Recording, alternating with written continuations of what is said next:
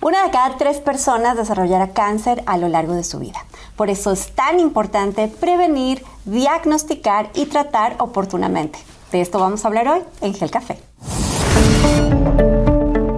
Gel Café, Gel Café, Gel Café. Con Juana Ramírez y el doctor Fernando Castilleja. Y antes de empezar, por favor, activen sus notificaciones en donde sea que nos vean y nos escuchen para que no se pierdan ni un solo episodio de Gel Café. Oye, Juana, mira, pues este capítulo es muy relevante por lo justo lo que acabas de decir. Una de cada, una de cada tres personas podemos llegar a tener cáncer en algún momento de nuestra vida. Pero cáncer hoy ya no es sinónimo de muerte. No necesariamente lo es debido a que ya se puede detectar y se puede tratar antes de que la tumoración o el cáncer dé señales de extensión a otros órganos. Y actualmente existe una nueva tendencia en el tema de salud que tiene que ver con la genética de las personas, pero también de los tumores. Y justo por eso hoy hemos invitado al doctor Ernesto Sánchez Porgash, que es cirujano, oncólogo, y me lo va a permitir decirlo, creo yo, uno de los oncólogos con más experiencia tratando cáncer de mama en el país. Así que un honor tenerte, doctor, en este Gel Café. El honrado soy yo y siempre agradecido de poder participar en tus actividades y en este nuevo programa que tanto éxito ha tenido. Muchas gracias, doctor. Ernesto, ¿cuál es la influencia de la genética hoy en día en el cáncer? Básicamente yo considero que todos los tumores y todos los diagnósticos de cáncer tienen un trasfondo genético que heredamos de nuestros padres y que se expresa o no a lo largo de la vida por la influencia de factores externos. Eh, de ahí lo importante también de conocer esta genética y hoy en día es posible hacerlo. Doctor, pero a ver, ¿qué porcentaje del diagnóstico de cáncer, es decir, de todas las personas que lamentablemente reciben un diagnóstico de cáncer, ¿qué porcentaje tiene explicación en factores hereditarios, factores genéticos? Como te dije al principio, todos los tumores tienen un eh, componente genético y eh, depende de cada órgano y de cada tipo de cáncer la, proporción que éste juega en el diagnóstico. Por ejemplo, sabemos que hay ciertos diagnósticos o ciertos tumores como el cáncer de páncreas o el melanoma que son eminentemente heredados.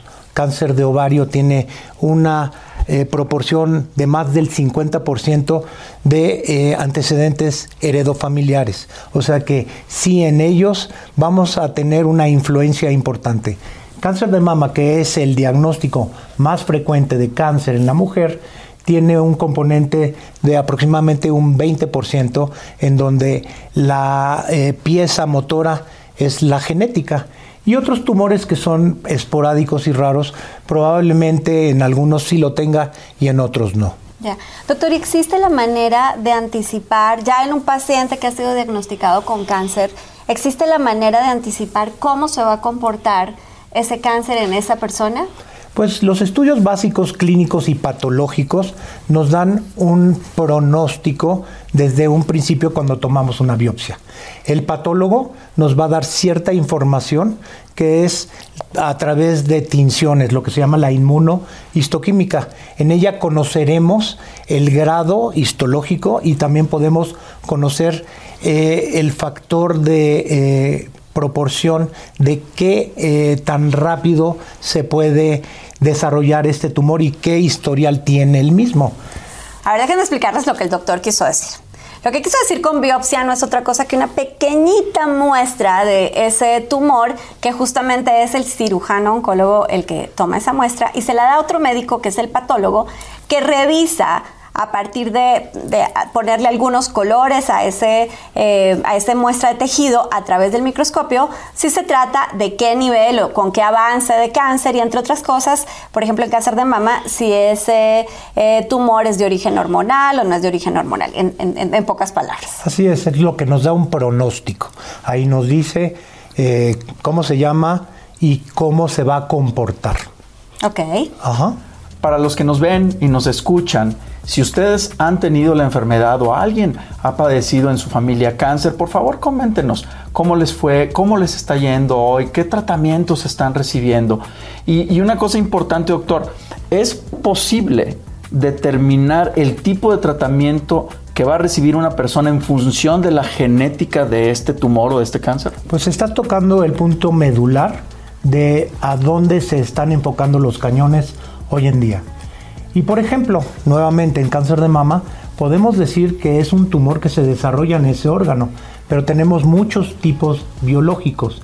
Y ahora más allá podemos conocer cuáles son los defectos a donde tenemos que eh, dirigir nuestras terapias y las áreas de oportunidad.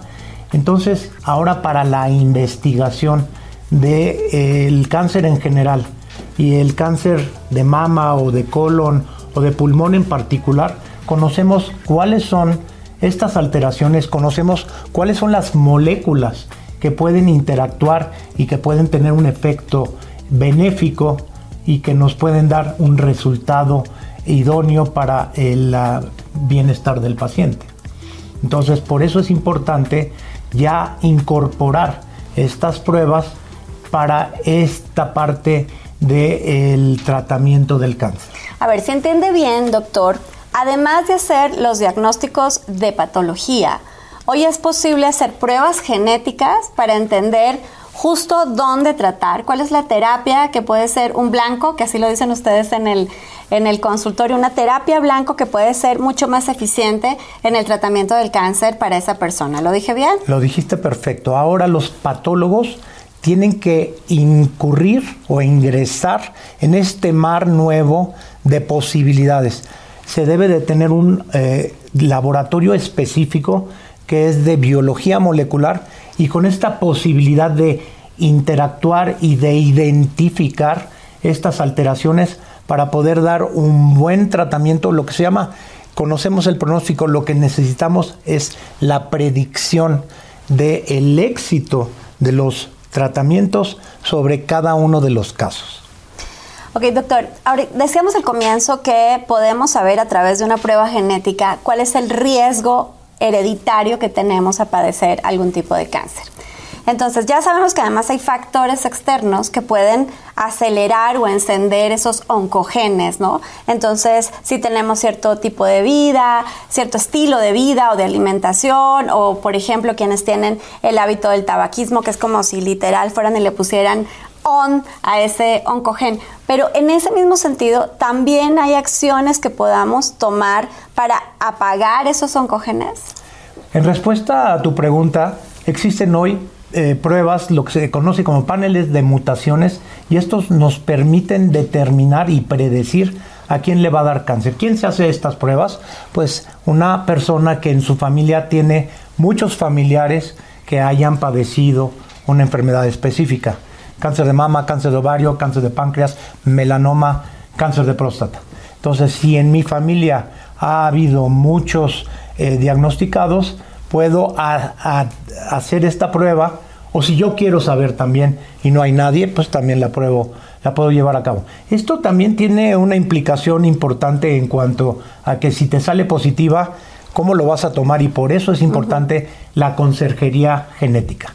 En cuanto a si se tiene un resultado positivo, pues esto es un área de oportunidad, tanto personal como para la familia. Eh, personal en qué sentido? Hoy existen tratamientos que se han desarrollado para estas mutaciones y que específicamente cáncer de mama, ovario, próstata, algunos de melanoma, ya se están desarrollando para estas alteraciones y en, particular para los factores de riesgo que algunos se pueden modificar y otros no. En estos modificables como es el tabaquismo, que eh, es muy frecuente, esto produce dentro de la genética específica algunos switcheos, o sea, como que prende y apaga estos oncogenes o genes supresores tumorales. Entonces, pues eh, eh, existe este hábito y todos debemos de evitarlo, pues tenemos esta posibilidad y esto es lo que ha desarrollado una nueva disciplina que se conoce como la epigenética, que va por encima de lo tradicional genético. En otras palabras, es como decir lo que hemos dicho en algunos otros episodios, genética no es destino y hay muchas otras cosas que podemos hacer a pesar de tener riesgo genético a padecer alguna de estas enfermedades. Y un poco para resumir, yo le diría a todos los que nos escuchan, a los que nos ven, que si hay diagnóstico de cáncer en su familia y si en particular ese diagnóstico de cáncer fue antes de los 50 años, en papás, en hermanos, en familiares directos, sí es importante acercarse con un oncólogo, preguntar por este tema de las pruebas de riesgo genético y muy importante hacérsela de la mano de un oncólogo y sí lo tengo que decir para que después cuando tengan el resultado puedan tener esto que acaba de explicar el doctor eh, Sánchez Forgash, es decir, asesoría. ¿Qué es lo que puedo hacer para no quedarme solo con el diagnóstico, porque Fer, no sé si te ha pasado a ti que los pacientes dicen, ay no, qué susto saber, ¿no? Este, no, ¿cómo que no? Qué susto enterarme que tengo cáncer y haber podido hacer cosas antes y no hacerlas. Pero también creo que es apasionante saber que incluso para el paciente que ya fue diagnosticado, también la genética le puede ayudar al oncólogo a decidir mejores tratamientos, más acertados, a saber cómo va a reaccionar el paciente ante un tratamiento. Y una cosa importantísima, y lo mencionaban ya al final de esta última intervención, eh, tiene que ver con que los factores del estilo de vida, pueden influir profundamente en la posibilidad de desarrollo de tumoraciones. O sea, igual y yo no tengo ningún familiar que tiene genética de cáncer, pero en el fondo yo la tengo. Y si tengo además factores de riesgo, por ejemplo, tabaco, exceso de obesidad, o algunos accesos a tóxicos y demás, se pueden detonar esos genes y, tener lo que pareciera ser un tumor de novo o de primera vez sin antecedentes, porque también puede suceder en el 60-80% de la población. De acuerdo. Doctor, que sea la primera de varias. Qué rápido se, acabó el tiempo. pues muchas gracias por estar en este episodio de Gel Café. Y a ustedes no olviden escribirnos, cuéntenos, como decía Fer al comienzo, si están viviendo el diagnóstico de cáncer, ustedes o sus familiares les prescribieron pruebas genéticas, han tenido alguna experiencia con ellos, tienen preguntas al respecto, escríbanos por favor. Y recuerden que nos vemos todos los miércoles para tomarnos un café y hablar de salud aquí en Gel Café. Health Café, Health Café, Health Café, con Juana Ramírez y el doctor Fernando Castilleja.